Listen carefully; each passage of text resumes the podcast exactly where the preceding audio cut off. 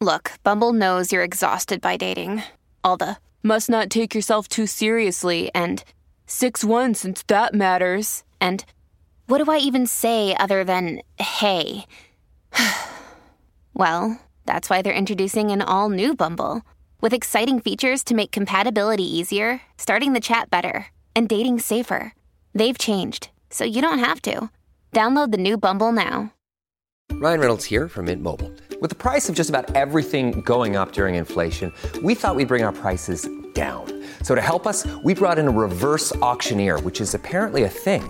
Mint Mobile unlimited premium wireless. Ready to get 30, 30, bit to get 30, bit to get 20, 20, 20, bit to get 20, 20, bit to get 15, 15, 15, 15 just 15 bucks a month. So, Give it a try at mintmobile.com slash switch. $45 upfront for three months plus taxes and fees. Promo rate for new customers for limited time. Unlimited more than 40 gigabytes per month. Slows. Full terms at mintmobile.com.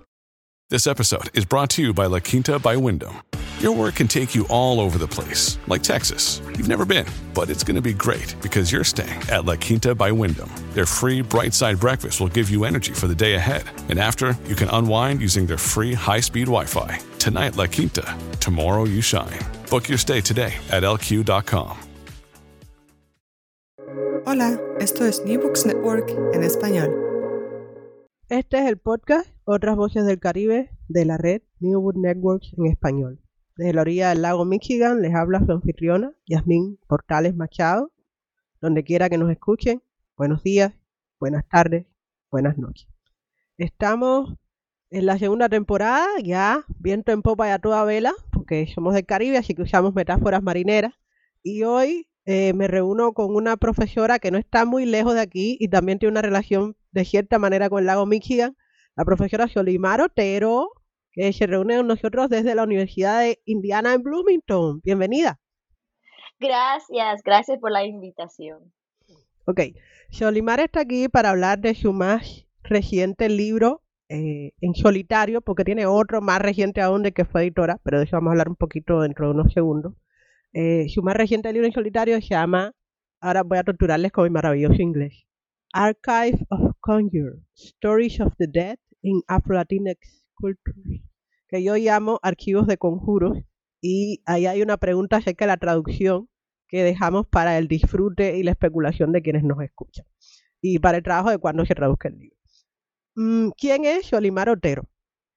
Xolimar Otero es profesora de folclore en el Departamento de Folclore y Etnomusicología de la Universidad de Indiana, autora de Afro-Cuban Diasporas in the Atlantic World 2010, coeditora de Gemoya, Gender, Sexuality and Creativity in Latino y Latina and Afro-Atlantic Atlantic Diasporas 2013.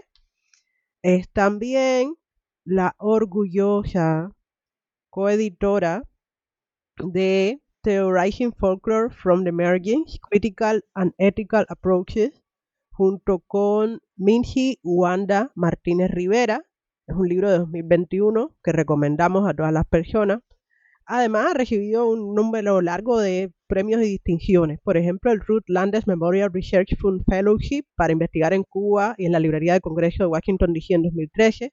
La grant, una grant de la Red Foundation en 2019 fue elegida Fellow de la American Folklore Society en 2021 y recibió el Albert Robo Roboteu Prize for the Best Book in Africano Religions for Archive of Conjure en 2021. En un sitio poco conocido por su amabilidad como Rate My Professor, Solimar Otero tiene 4,8 de 5 puntos máximo. Leer eh, los top tags de, profesor, de la profesora Otero. Dice, give, give good feedback, o sea, da buenos comentarios, es inspiradora, es graciosa, se preocupa y una advertencia. Si faltas a clase, no pasarás el curso. Lo cual creo que le a la profesora Solimar Otero como una académica exigente y una profesora de alta calidad. Sin embargo, esto es como el pitch meeting en caso de que la Bloomington reduzca plantilla y tengas que buscar trabajo, pero de una manera más informal. ¿Quién eres, Solimar? Gracias. Ah, soy Solimar Otero, Melchor García. Nací en Los Ángeles. Mi mamá es cubana y mi padre puertorriqueño. Y ahí en California, en nuestro hogar, siempre tenía las dos culturas caribeñas entre manos.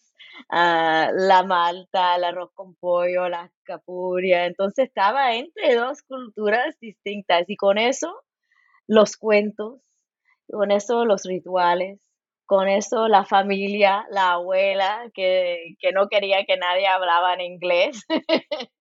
y por eso nací y me creí entre un mundo caribeño. fuimos siempre, cuando yo era chiquitica, a Puerto Rico. Y no fue hasta que empecé mis estudios en la Universidad de Pennsylvania por mi doctorado que empecé a ir a Cuba. Y entonces eso fue para mí algo que fue como estaba entrando a un mundo que era los mundos de las historias de las abuelas, de las tías, de, la, de, niñez de mi mamá y mis tías en Cuba. Y cuando fui y conocí las personas que está, eran reales, que eran partes de esas historias, hizo, hizo un mundo para mí más concreto. Y entonces entendí un poquito más de, de quién, quién yo soy, de quién yo soy. entonces, uh, sí, soy una persona uh, ambulatoria, ambulatoria en términos de que siempre ah, estaba viviendo entre la imaginación, como dije, los rituales de, espiritismo, los, los, rituales cotidianos de la vida, que trajo esa cultura que era tan distinta que de la cultura que de Los Ángeles en términos, sí hay cubanos, sí hay otras personas, pero la latinidad de Los Ángeles es más de la, latina, la latinidad de, de, México, de Centroamérica, que es bonito, muy bueno, hay muchas cosas que compartimos, pero para mí fue esa, esa, esa niñez caribeña que se completó cuando empecé estos estudios. Sin embargo, mi primer libro no, no, no trata nada de la religión en Cuba. yo estaba trabajando con una comunidad cubana en Lagos, Nigeria, que hicieron un vecindario, un, como un Cuban Lodge, un, un hogar ahí para los cubanos que empezó en el siglo XIX. Y entonces los estudios míos allá era más como documentar las historias y, e, esa historia de, cultura cubana entre Nigeria. entonces, pero fue ahí, como 1999, que empecé con la religión afrocubana en términos de empezar a conocer más profundamente, no en este, en ese, en esa etapa, en ese momento, no como, no como profesora ni como investigadora, pero como creyente. Y entonces eso fue eh, desde 1999 hasta 2020 fue cuando empecé, cuando, cuando empecé a, de verdad mirar a, este, este, mundo que es el mundo de Archives of Conjure. Wow, eso es toda una historia. Entonces, eh, pasan los años, tú te reencuentras con el pasado de tu familia, eres como la, metáfora encarnada de Cuba Puerto Rico son de un pájaro las dos alas. Y decides, de alguna manera, eh, entras en un proceso creativo largo y empiezas a construir el libro que nos reúne hoy, a Archivos de Conjuro. Mm, ¿De qué se trata este libro? ¿Puedes resumirlo para nosotros? Sí, claro.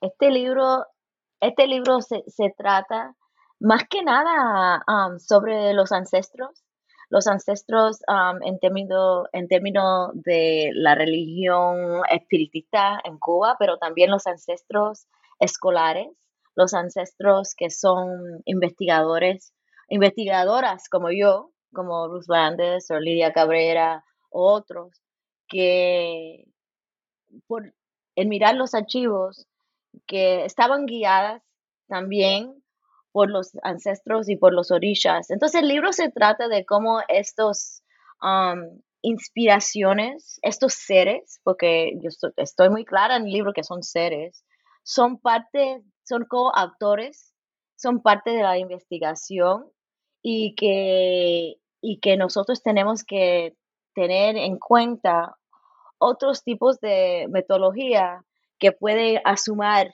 esas, esas, esos um, ancestros, esas inspiraciones um, adentro de los estudios, porque hay mucho que aprender.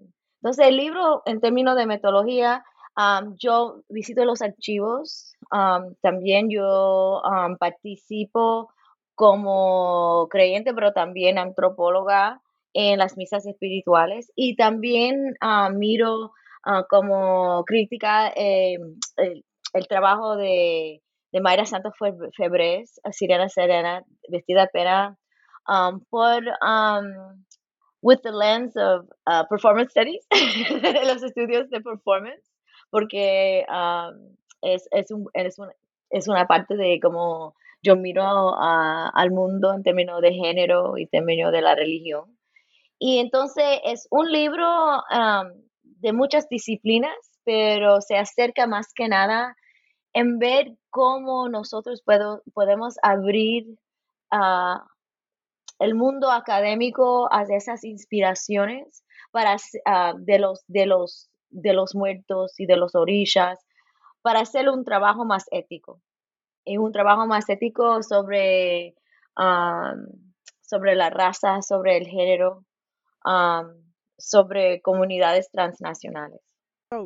tu plan es hacer básicamente una intervención ontológica, ¿no? Es súper radical en ese sentido. Sí. ¿No? Sí.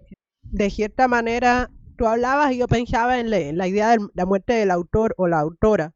Pues si tú afirmas, o sea, el libro tiene tu nombre, se comercializa con tu nombre, la gente lo va a citar a tu nombre, pero tú estás afirmando desde las primeras páginas que tú no eres la única persona hablando aquí. Eso es. ¿No? es verdad. Eh, eh, sí. Creas una tensión ahí. La sola experiencia de leer en serio el libro eh, demanda entonces una dinamitación. Sí, una dinamitación, una ruptura con el concepto de autora sobre que es sobre todo problemático en los textos tradicionalmente de etnología, de folclore, en tanto sobre la disciplina pese a una historia de colonialismo, de expropiación de conocimiento. Entonces, en ese sentido de qué significan las palabras, tú lo titulas archivo Archive of Conjure, yo lo traduzco como archivo de conjuro, estoy pensando, y estoy pensando, cuando, cuando lo traduje mm, extraoficialmente para el trabajo en el podcast, estaba pensando en el doble sentido de conjura en español, de conjuro y de conjura, ¿no? Eh, conspiración y hechizo. Eh, cuando tú eliges este término para nombrar el libro, eh, ¿fue idea tuya? ¿Fue idea del equipo editorial? el término se ha usado en otras ocasiones. Háblanos un poco de por qué, nombrar un libro conjuro. Muchas gracias por eso.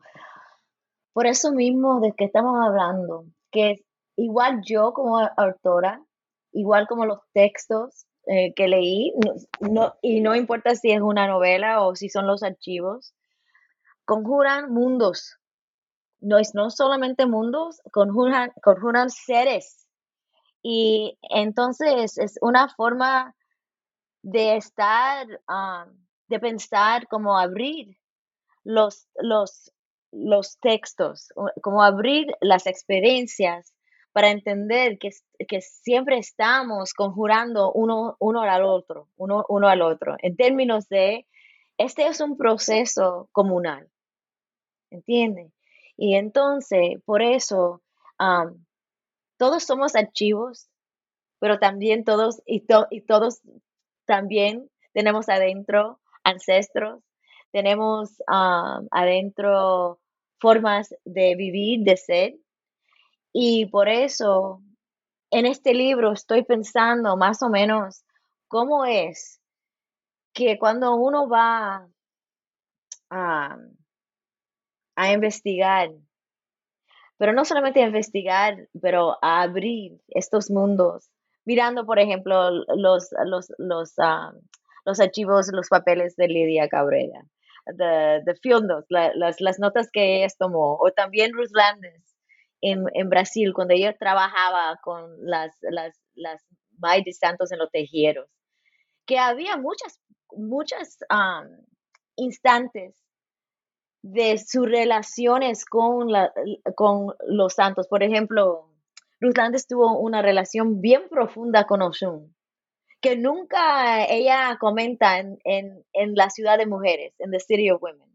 O también Lidia Cabrera, ella cuando firmaba ah, cartas, cuando se despedía de la casa, se despedía, se despedía como Yamaya.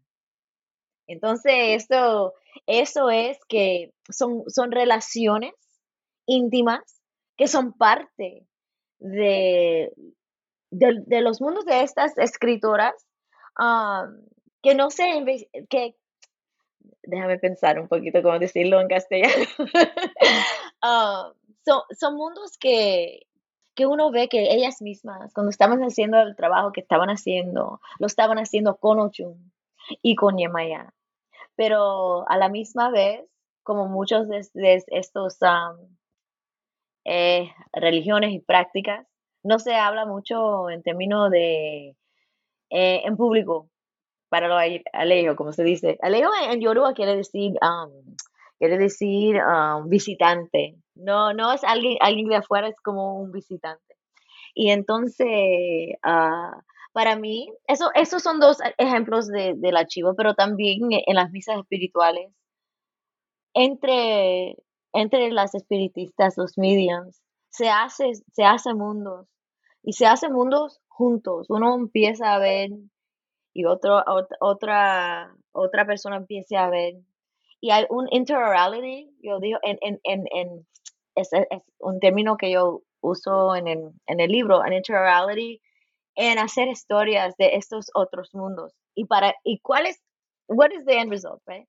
Y lo que es, es, es para sanar, una, sanar comunidades que han, como, como estaba diciendo, de, de colonialismo y todo eso, y sanar una comunidad en aceptar y ver que no están solos, que hay un, una comunidad de ancestros, una comunidad de seres que siempre están ahí apoyando y también um, hablando de la historia de esa violencia, que no se olvide, Ahora estoy trabajando um, con una autora que se llama Christina Wertz, que es antropóloga también, y estamos escribiendo sobre los espíritus burlones. Y que como los espíritus burlones hacen un trabajo bien importante de agitar. Y agitar porque hay, hay violencias, hay historias que um, la gente quiere olvidarse Em, que, que, no se ven en los que son, que no se ven en los archivos y que no se ven en plain sight, right? Y por eso ah, estamos pensando que este trabajo de los que de los espíritus burlones en relación, ahora estoy hablando de, de, un proyecto, en relación de como por ejemplo Toni Morrison's Beloved, y el sentido de, agitación, en el sentido de estas historias de violencia que, que los espíritus y, este, estos otros sentidos de, de haunting um, nos ayuda a um, enfrentar. Y nos ayuda a enfrentar en, muchas formas diferentes. Entonces, hablo de este proyecto que estoy haciendo ahora porque no creo que, iba a mirar a, esos espíritus y esas experiencias, um, ¿cómo lo estoy mirando ahora sin el libro Archives of Conjure? Archives of Conjure me ayudó y fue un libro que me tomó 10 años escribir, está escrito en inglés. Y um, porque fue, fue algo que me tomó mucho tiempo a, a pensar ¿Cómo fue que los archivos de Urslandes, los archivos de Lidia Cabrera, que las misas espirituales, que, que la novela Sirena Serena, vestida de pena, como las transformistas y las divas son, son como, como espiritistas en muchas formas, en transformar mundos, transformar seres, transformar, cuerpos, cuerpos que tienen más que un sujeto, sujeto.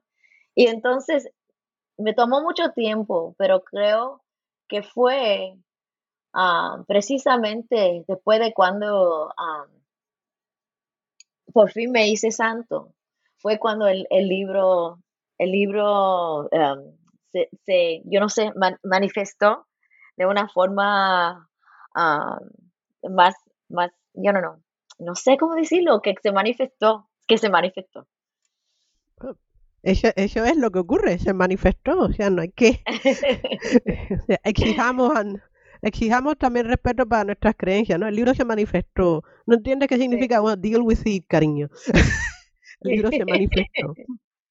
Eh, o sea, tú has mencionado en los últimos momentos de tu de la respuesta, mencionabas los varios de los elementos que incorporas en, la argumentación del texto. Pero como somos un podcast serio y que de vez en cuando se acuerda de Aristóteles, eh, quería pedirte. tú dices, y esto tiene que ver con la idea de la complejidad de las voces que conviven dentro del texto. Tú ya en la introducción, y cito, la naturaleza cíclica de las corrientes acuáticas está en el corazón organizativo de este libro. Fin de la cita. Eh, y, esto es, es hermoso, es poético y es entre comillas contradictorio porque el índice de todas maneras parece ser una cosa bien organizada y bien razonable. Pero de cualquier manera, ¿tú puedes explicarnos la estructura del libro? Sí, claro. Um, aguas, como hija de dos aguas. Um, Yamaya y Ochun, hablé un poco de eh, la relación de Yamaya y Ochun con las, dos ancestras imperfectas, imperfectas porque de verdad son imperfectas en muchas, en muchas formas. Uh, pero Yamaya y Ochun, Yamaya, la, la, diosa del mar, la, mamá de todos los orishas, la mamá de, de todos, la madre de agua, ah, y su hermana menor, Ochun, la diosa de los ríos, la diosa de agua dulce. ellas mismas escogieron hacer, hacer parte del libro y como los, como los ríos y como el mar ah, hacen sus caminos. Ah, eso fue, eso fue, eso fue siempre algo. Empecé, empecé con un artículo de 2015 Ah, sobre Yamaya Yochur y su relación. Eso después fue un capítulo del libro. yo creo que capítulo 3, Flow se llama. y empecé con un artículo sobre la relación entre Yamaya y Ochun y cómo es que son hermanas y cómo se juntan y cómo las, las espiritistas en Cuba, que también son santeras, que se ah, identificaban como hijas de las dos aguas Um, cómo fue que esa relación entre agua dulce y todas las aguas, porque llama ya todas las aguas, uh, cómo es, cómo es la, relación de, entre hermanas. Eh, fue cómo empecé a ver de verdad cómo este libro iba a fluir de una cosa y otra cosa. También adentro de la religión, um, las religiones, de verdad, afrocubanas, uh, hay concepto de corriente y alguna vez ese concepto es un concepto más como electricidad. Pero yo vi el concepto de corriente más como el concepto como los corrientes en agua, en términos de eso. Entonces, para mí, hace mucho más sentido pensar en el libro como flows, como corrientes de agua, en vez de algo muy, yo no sé, uh, linear en, en, eso, porque de verdad estos mundos de que yo estoy hablando son mundos de assemblages. En assemblages como... Mm, ¿Asamblea? Ah, ¿Reunión? Asamblea, sí. No, no, como asambleas de, de tiempo, de materiales, de gente, son assemblages. Es un concepto... Ah, ensamblaje. ensamblaje, eso mismo. Y entonces por eso, para mí, eso fue mucho más, mucho, mucho, más interesante ah, pensar en, en, eso, en ese tipo de ensamblaje, assemblage, and that kind of assemblage made much more sense para mí, para mí, porque de lo que estábamos hablando es el espacio entre lo material y lo efemeral y cómo eso siempre se está convirtiendo por transmigración de ser, de gente, de personas, de culturas, de disciplinas. Y entonces el agua, que tiene muchos de esos aceptos, el agua no solamente es eh, agua, pero también se convierte a aire, se ah, mueve entre, entre las tierras y it shapes the, the, the, earth, right? Y entonces por eso, entonces tenía que ser Jeremiah 8 y tenía, el libro tenía que, que, tener siempre eso. Y no puedo olvidarme de Inle, que es, que es muy, que es un oricha bien importante, um, que también es oricha de, de los ríos, que viene de Nigeria, pero vive muy fuertemente, está en la religión afrocubana bien, bien presente.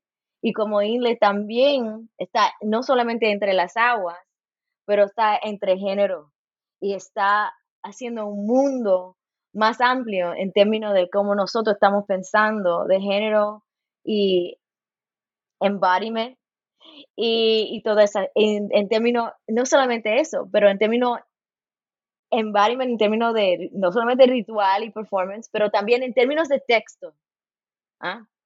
Porque los textos afrocubanos son parte, transmigran um, en términos de divinación. Entonces son los caracoles que hablan.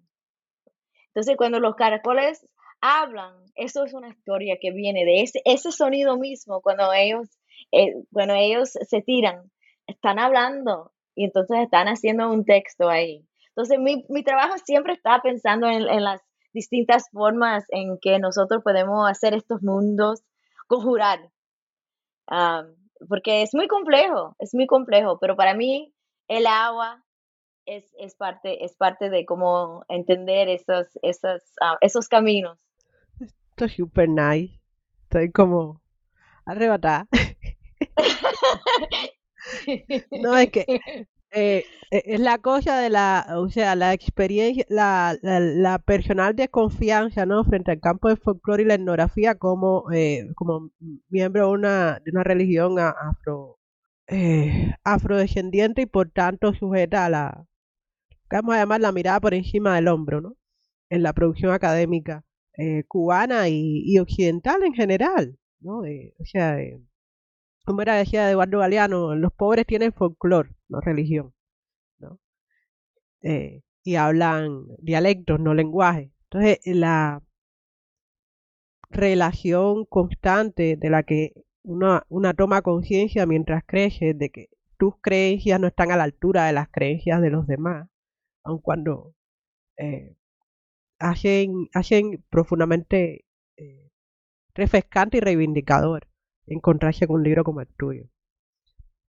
Tú mencionas en la introducción que uno de los retos fue eh, la escritura, en el proceso de escritura, ¿no?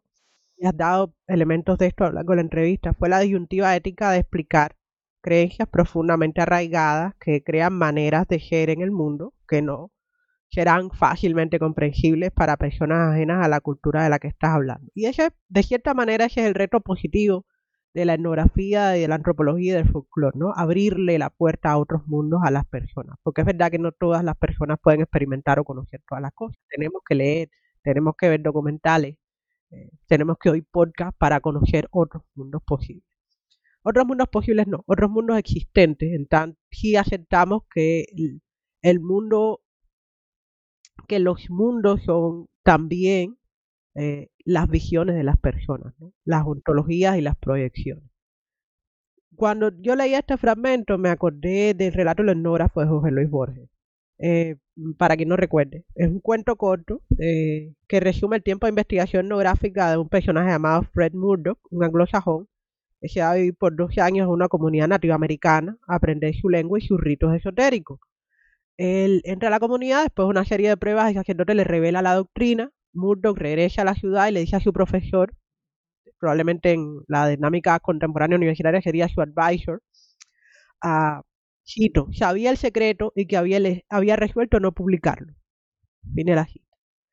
No porque se le impidiera el respeto a ese pueblo o por la incapacidad del inglés, sino porque, y cito a Nueva Borges, ahora que poseo el secreto, podría enunciarlo de cien modos distintos y aún contradictorios. No sé muy bien cómo decirle que el secreto es precioso y que ahora la ciencia, nuestra ciencia, me parece una mera frivolidad. Fin de la cita.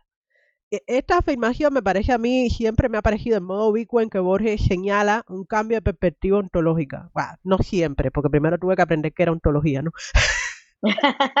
Yo leía a Borges primero y después me enteré de que eres concepto ontología. Ontología, sí. Pero recuerdo leer el cuento de adolescente en, la, Sí. en una antología de Casa de las Américas y pensar, sí, es esto, ¿no? O sea, e- esto se parece a lo que yo siento frente a mi propia religión. Pero tú eh, no elegiste renunciar a publicar investigación sobre folclore, sino la metodología que llamas etnografía recíproca, que es uno, a mí me parece que es uno de los elementos clave leyendo la introducción en términos de la explicación del el, el bedrock, los basamentos éticos en los que a partir de los que tú construyes esta excelente investigación de folclore y etnografía.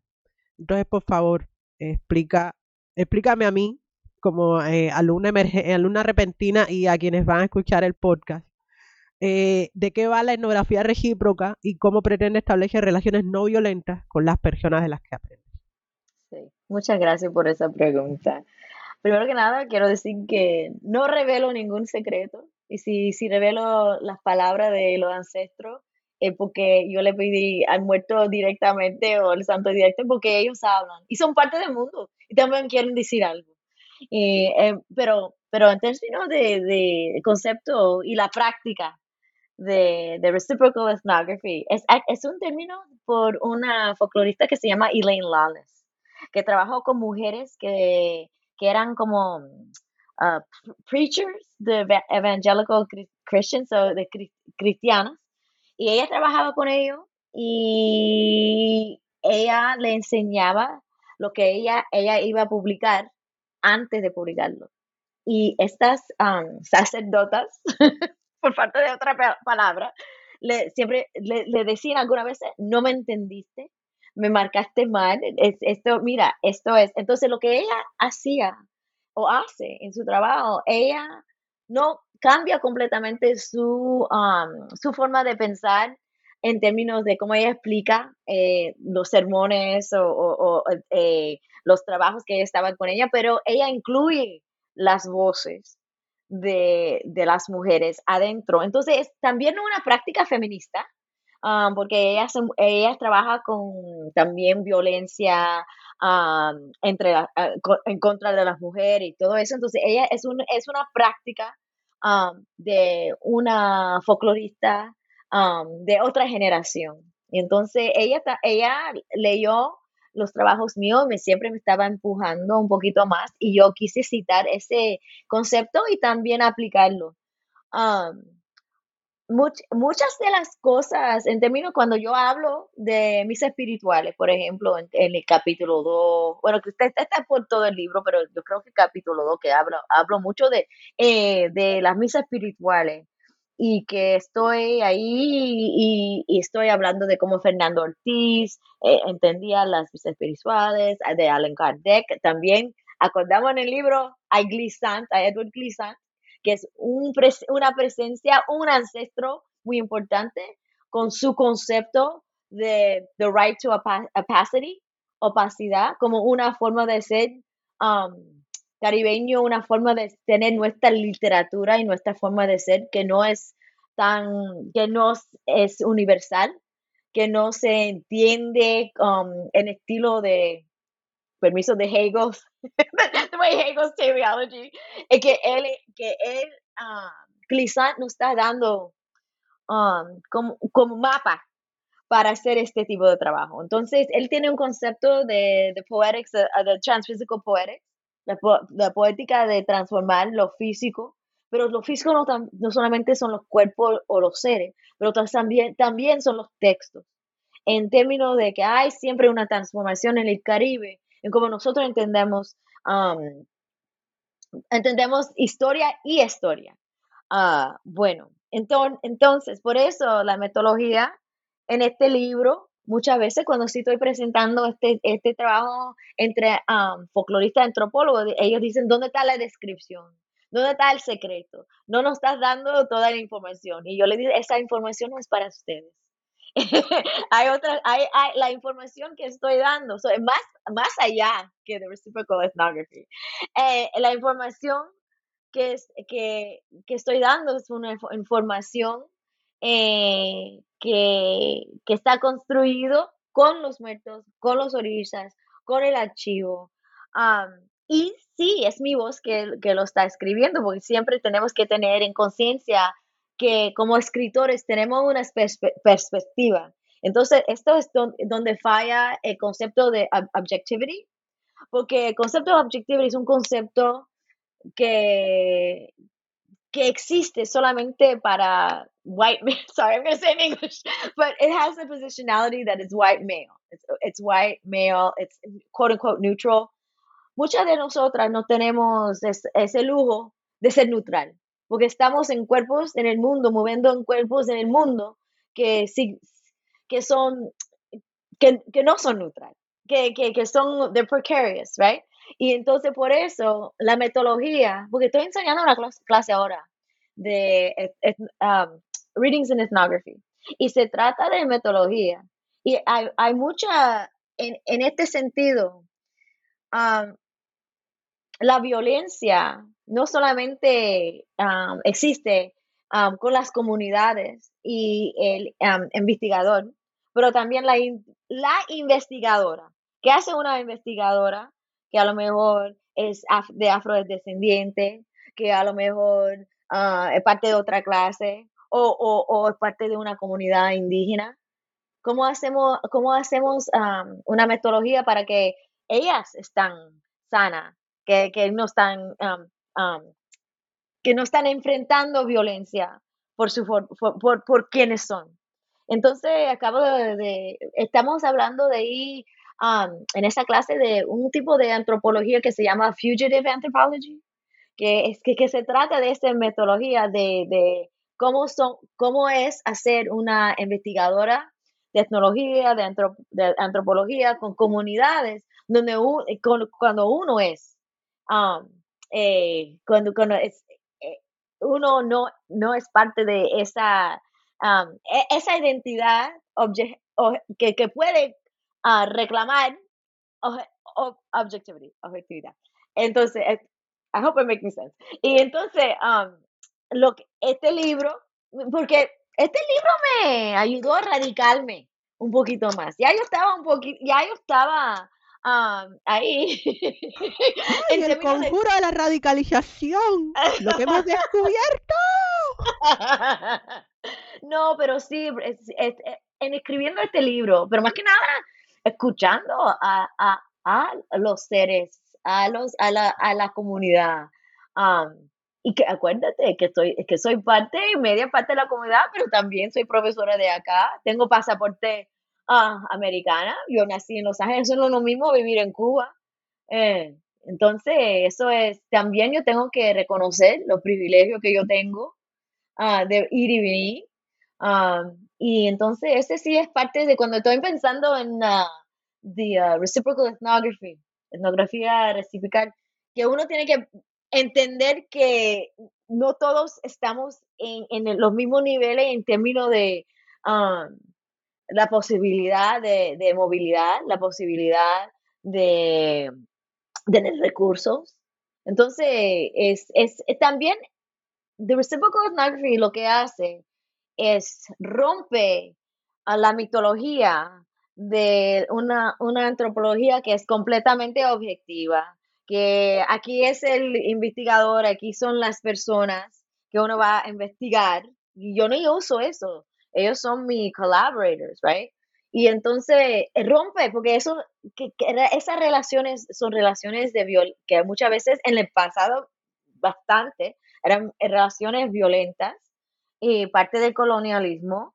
Y por eso espero que este libro ayuda un poco a pensar diferente. Y eso que, eh, eh, al centro de eso, es ah, tomar los, los seres que la comunidad que soy parte, como los muertos y, los ancestros y los orillas, como, como parte central de, de, los, de las lecciones que, que trae el libro. Ellos son que guían. Si yo estoy pensando como la comunidad con quien soy parte y que, que son mis colaboradores, entonces lo que dice Ta José y lo que dice Changó, que es parte central de cómo las personas se guían, tiene que guiar el libro.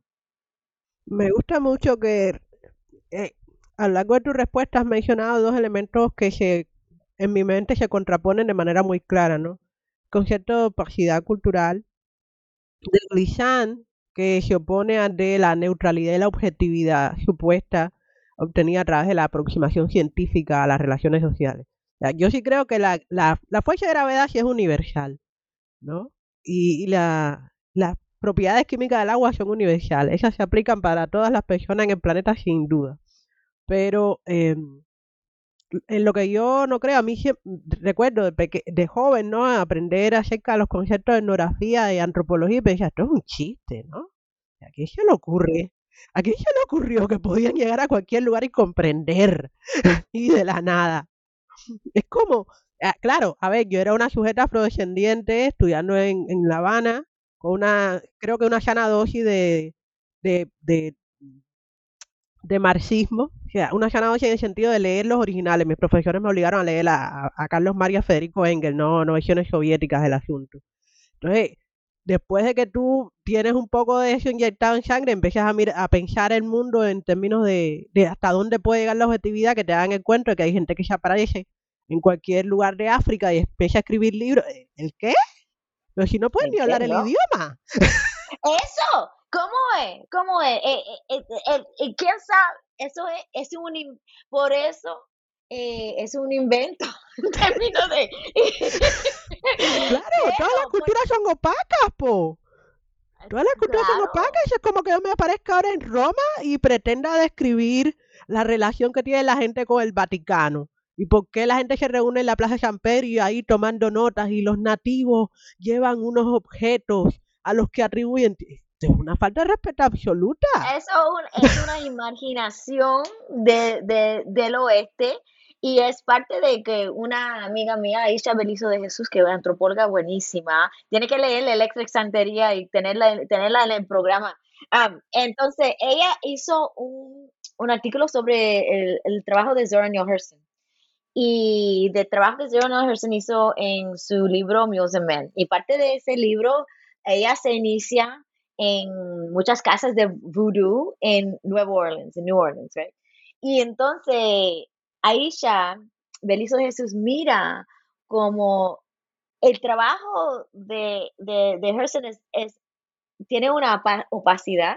Es muy difícil penetrar porque ella, ella también era escritora tremenda, eh, novelista, y ella entendía que las palabras sí pueden ocultar y enseñar. Y entonces, entonces ella estaba hablando de un término que se llama pornotroping, que es como una pornografía et- et- etnológica que se hace para para clientes blancas, to say like you know, clientes que son que tienen esa imaginación de lo exótico, lo africano, lo indígena. Y entonces, que mucho de la antro- antropología que se hacía era como ese tipo de pornography, en términos de que ese es para, es para eso. Entonces, estoy enseñando eso en la clase también. Y entonces, es como, como, eso no, que lo que es, es ficción. Es una novela y por eso es tan importante The Reflexive Turn en antropología en los años 90, pero las pero Zora Neale Hurston lo estaba haciendo antes. Eh, eh, Entonces eso también que las mujeres y la y los antropólogos eh, de color lo estaban haciendo antes de los 90 cuando los franceses de pronto descubrieron que ellos también eran escritores. Y entonces pero pero pero eso sí, de reflex, um, reflexive anthropology, entonces ahora eh, es algo que sí, hay muchos antropólogos que, eh, que entienden que lo que ellos están escribiendo son cuentos, son obras de hacer mundos. Um, entonces, um, Ruth Behar, no sé si la conoces.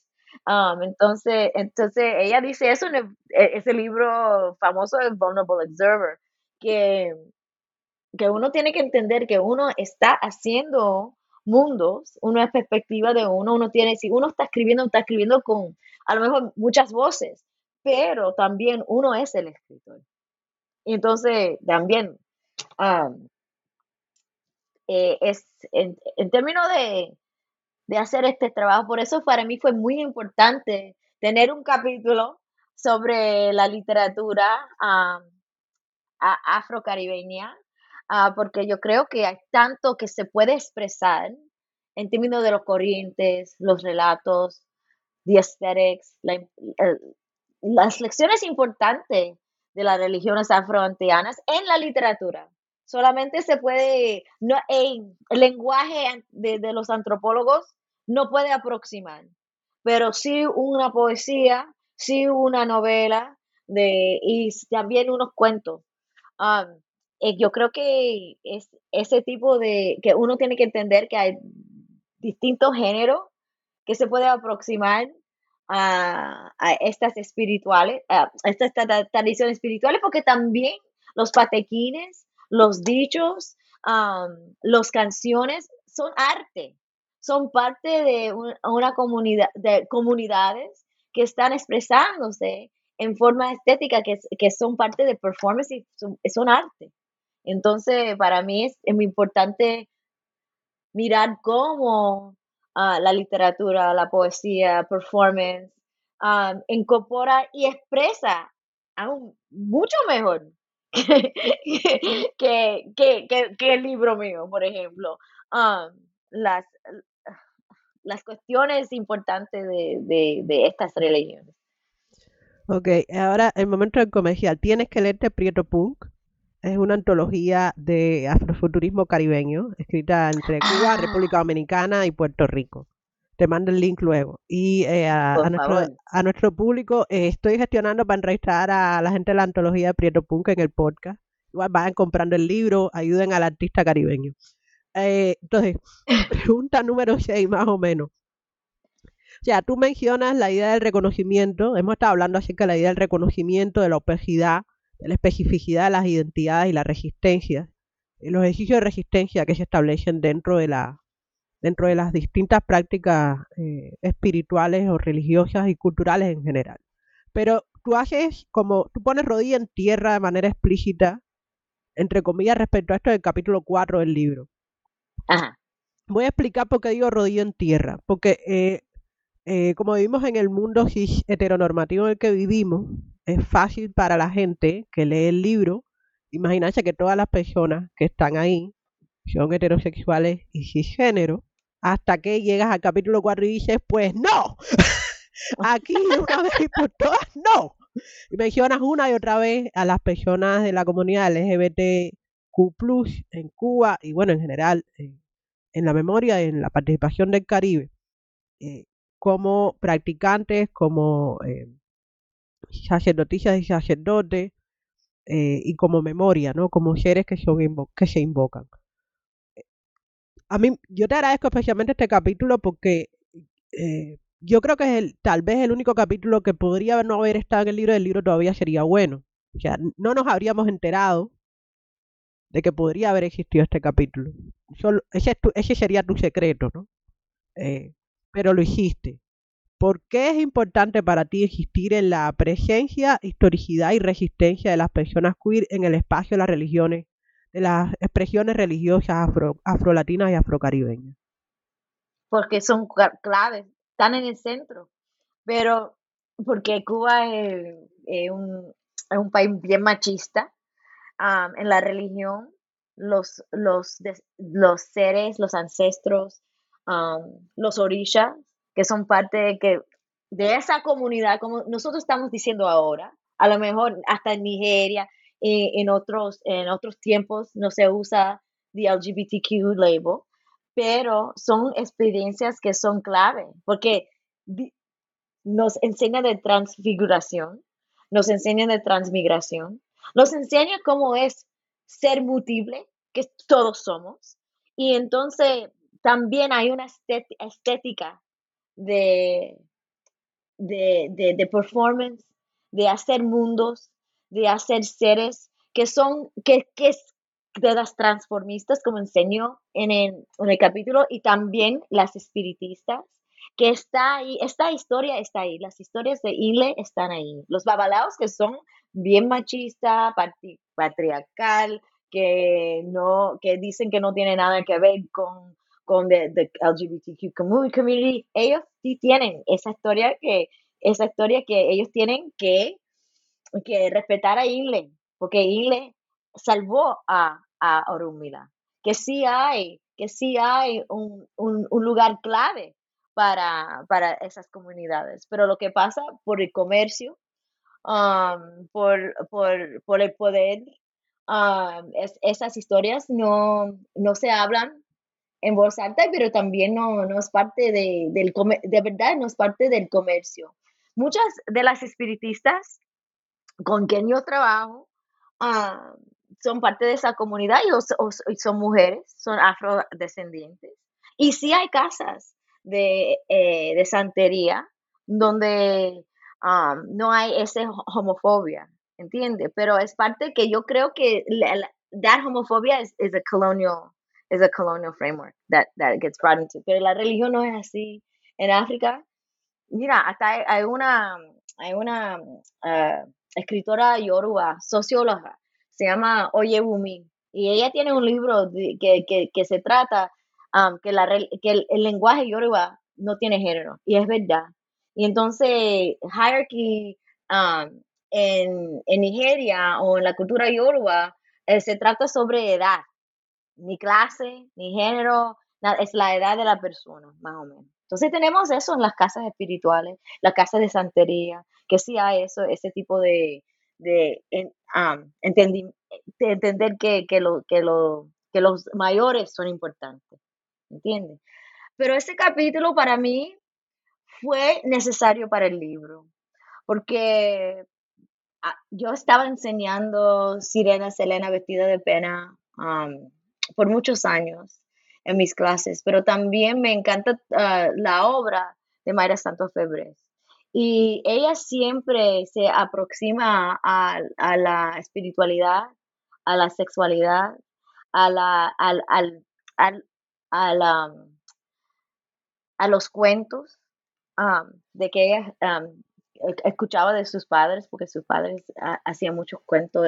Y, entonces hay, hay, otros libros de, ellos, de ella, como Nuestra Señora de la Noche, que sí también incorporan cosas, eh, figuras estéticas de, de, de la santería.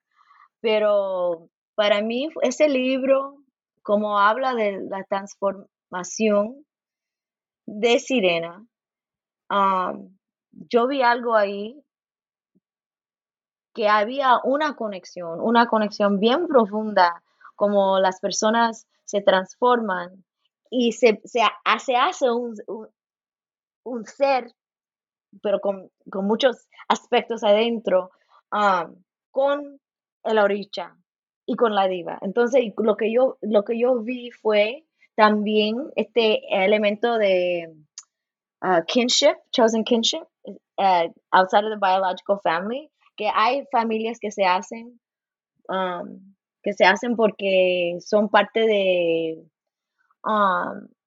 una comunidad más amplia, son parte de una comunidad de experiencia y que hacen una familia que es para crear mundos, es para crear conexiones y también para sanar, sanar violencia, sanar el rechazo de, de, una sociedad.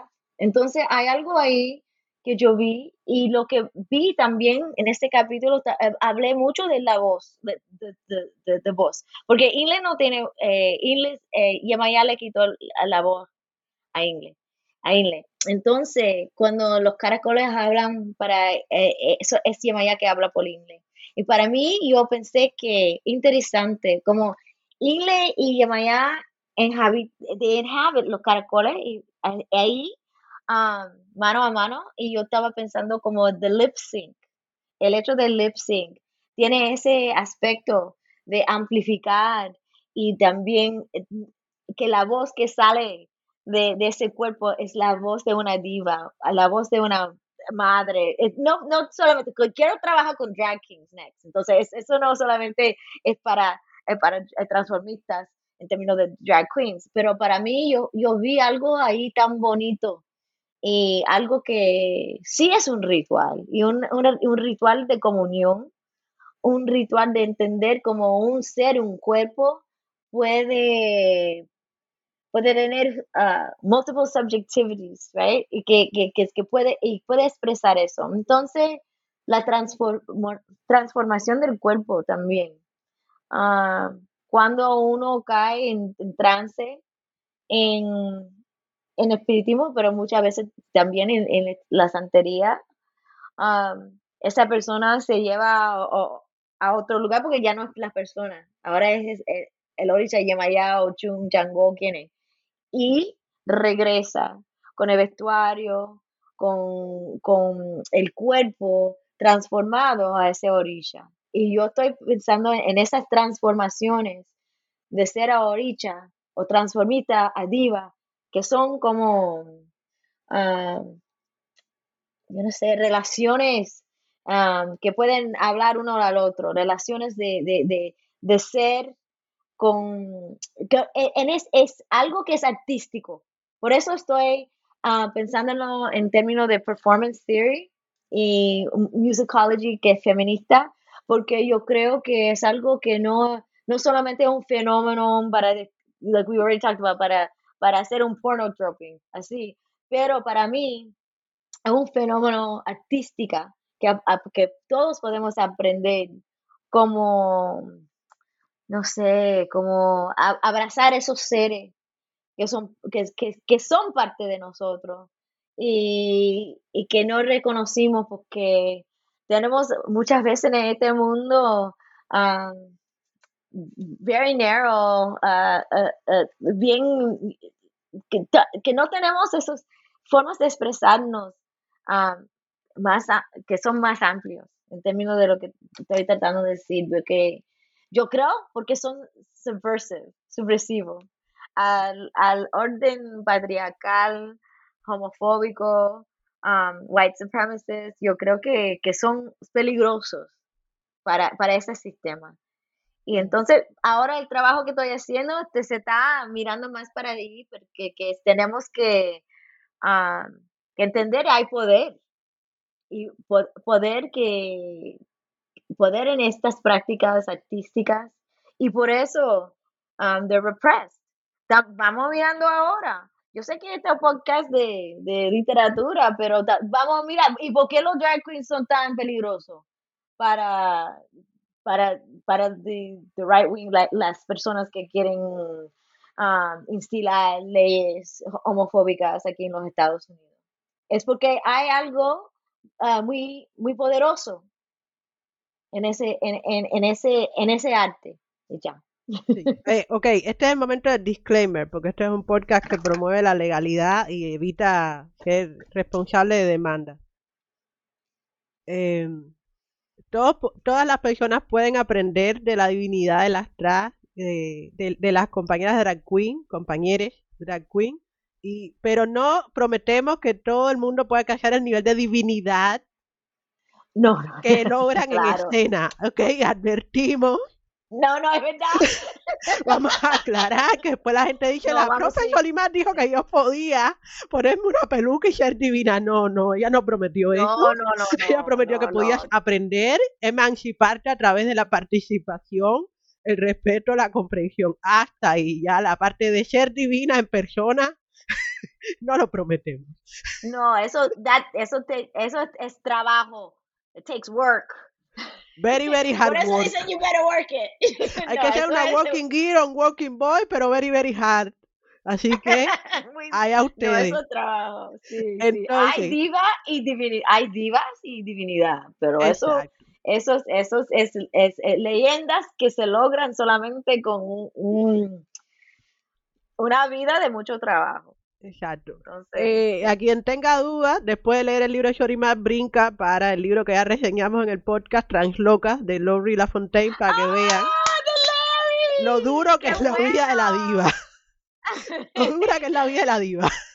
Sí, sí, no, Larry estaba aquí hace um, unos meses y compartimos con él. Y que, Ah, tú ves. que No te digo que esto es Dios nos cría y, y el diablo del podcast nos junta.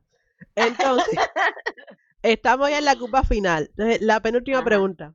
de la conversación. ¿Qué estás haciendo ahora para satisfacer las poco de la universidad?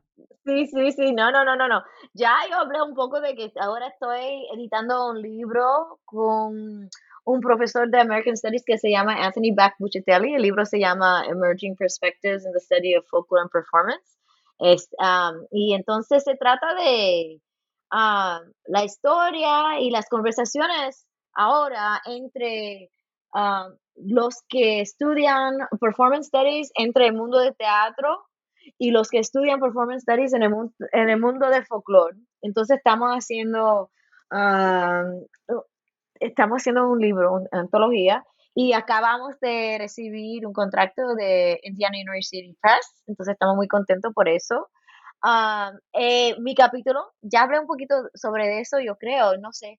Ah, se trata de la canción ah, que cantan las- los espiritistas, el Congo de Guinea, y lo estoy mirando, estoy mirando esa canción y el Congo que viene de otros mundos en esa canción y que se em, revela en la misa como un tipo de astronauta en términos de transmigra las, los mundos para hacer trabajo y es a mission, tiene misión, trabajo.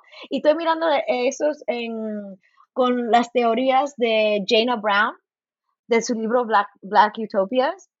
Y um, estoy, estoy pensando en cómo tenemos este estéticos ah, de Afrofuturism y African Futurism um, entre una, una diáspora afrolatina y um, af- afro, afroamericana y cómo podemos tener una conversación sobre eso. Más que nada para hablar más profundamente de violencia, ah, white supremacy y cómo, cómo eh, el trabajo de Afrofuturism nos, nos um, da um, ah, otros mundos, otras formas de ser, um, para, para, no solamente para sanar, pero también para tener ah, un espacio donde los ancestros del pasado y un futuro más saludable se puede, se puede, se puede imaginar y, por eso um, se, está presente. Entonces, en ese, en ese ah, capítulo que estoy escribiendo, también hablo un poquito sobre ah, sound studies en ethnomusicology, porque sonido, canción, es, es por el canción, la canción que viene el Congo. Y entonces en Jenna Brown, lo que ella dice también, hablando del trabajo de, um, de, la esposa de Coltrane, es que el- estos sonidos de otro, que estos sonidos están imaginando otros afro, uh, mundos de afrofuturismo, son sonidos que, que tienen por su vibración la capacidad de, ser, de, de- hacer esos mundos. Entonces, no solamente mirar al mundo con la vista, con el sentido de la vista, pero es more, like, como se dice en inglés, an, an- a, study of affect. Y cómo se puede hacer mundos ah, o como, ah, como e- hacer experiencia, mantener comunidad por otros sentidos. Entonces, pues, ese, ese es eh, un capítulo. En otro capítulo, eh, por otro, estoy trabajando con ah, la antropóloga Christina Works. ah, estamos mirando a los signos de Abacuá um, que Lidia Cabrera tiene en su archivo de 1958 y, y estamos mirando a dos signos, los, los signos donde Sican um, se sacrifica para, para, para, el- el, ah, para, para, para mantener o establecer um, The Secret Brotherhood, eh, eh, la, la cofradía de los Abacuá. Y estamos ah, interesada, porque ella, she's a semiotician, estamos inter- interesada como en Cabrera re, reconfi- ah, resignificar este signo como el sentido de Sican siendo un sacrificio porque, porque es mujer, cambia. Y entonces ella cambia a ser como un muerto, más como en palo. Ella cambia a ser un, a, a- a- un muerto que tiene una historia de contar sobre femicidio y también sobre otros aspectos de poder mágico que se entienden como monsters feminine y se entiende como esos poderes de la bruja y todo lo otro, pero que estos poderes mágicos de que, que siempre se, se, se indican como cosas malévolas, que son parte de, de un tipo de poder que está asociada con aspectos femeninos que tienen unos raíces más profundas, como los aye en la cultura yoruba, ah, que son las madres, que alguna gente dice, dicen que son las brujas. Y entonces en ese, uh, en ese, um, ese ensayo también estamos mirando a los patequines y aspectos de orillas que tiene eso. Por ejemplo, uh, el Ochun Ibocole, que es la reina de, de, de las, de, de, los Aye, um, um, y que es también asociado con la tiñosa. Uh, también um, Yamaya que come con los muertos. Entonces, estamos mirando esos aspectos uh, femeninos que son poderosos, pero también son uh, peligrosos. There's a theme que son peligrosas. Um, por su proximidad a la muerte. y entonces estamos en eso. Vamos a ver dónde va eso. Estamos, eh, estamos trabajando en eso. Entonces, esas son las dos cosas en que estoy trabajando. Las dos suenan, las dos suenan inquietantes en el buen sentido. Eh, Ajá. Me gusta eso. Ok, eh, tenemos que despedirnos. Ah, entonces, yo siempre le pido a la gente al final que me dé un, como una conclusión. Entonces, Yolimar Otero, profesora de folclore de Indiana University en Bloomington, autora de archivos de conjura, historias de las muertes en las culturas afro-latinex. Dime, por fin, por favor, ¿por qué alguien debería comprar el libro o mejor aún, escribir una carta muy enérgica a su biblioteca para que compren cinco, seis ejemplares y todas las personas que puedan leer inglés y tengan tiempo se enteren de qué va. Resúmenlo. gracias. Gracias, Yasmin. Bueno, sí, yo creo que el libro, ah, porque tiene tantas metodologías dentro, porque no es solamente un libro de etnología, yo creo que el libro a, a los que le interesan ah, la literatura, a los que le interesan los rituales, las que le interesan um, conceptos agitantes. También yo creo que el libro, ah, el libro, más que nada, ah, debería leerse porque para abrir más preguntas, para empezar conversaciones, para pensar diferente también sobre los corrientes ah, con los ancestros. uno no tiene que ser creyente, que a lo mejor uno tiene adentro y pensar profundamente en eso, quiénes son esos esos ancestros, estos, esos seres. Puede ser un escritor favorito, puede ser, puede ser un, transformista favorita, puede ser ah, un cantante de un bolero favorita o favorito. Ah, que, ¿Quiénes son esos seres que están abriendo los archivos del conjunto, de, los, los archives of conjure um, para uno? Entonces, por eso, eh, espero que, que abre, abre esa oportunidad de de conectarse a uno a esos elementos estéticos, a lo mejor espiritual, que uno tiene alrededor. Y también aprender un poco de, la cultura caribeña y la espiritualidad caribeña. Gracias. Ok, ya lo oyeron de la voz de su propia autora.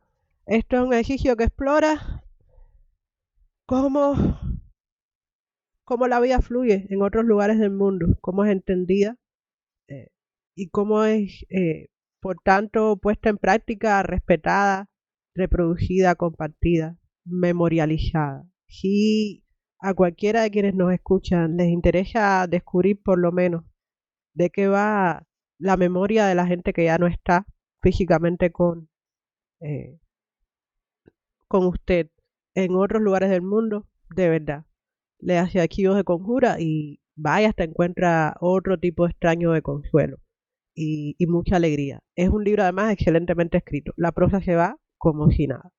Entonces, nos estamos despidiendo. Esto ha sido el episodio, mm, no es más largo, pero entre los, los más graciosos, con más referencias, al- con más notas al pie de otras voces del Caribe, un podcast de New World Networks en español. Desde los alrededores del lago Michigan les hablaron hoy Yasmín Portales Machado, su anfitriona, y la invitada, la profesora Jolimar Otero. Donde quieras que nos estés escuchando, buenos días, buenas tardes, buenas noches.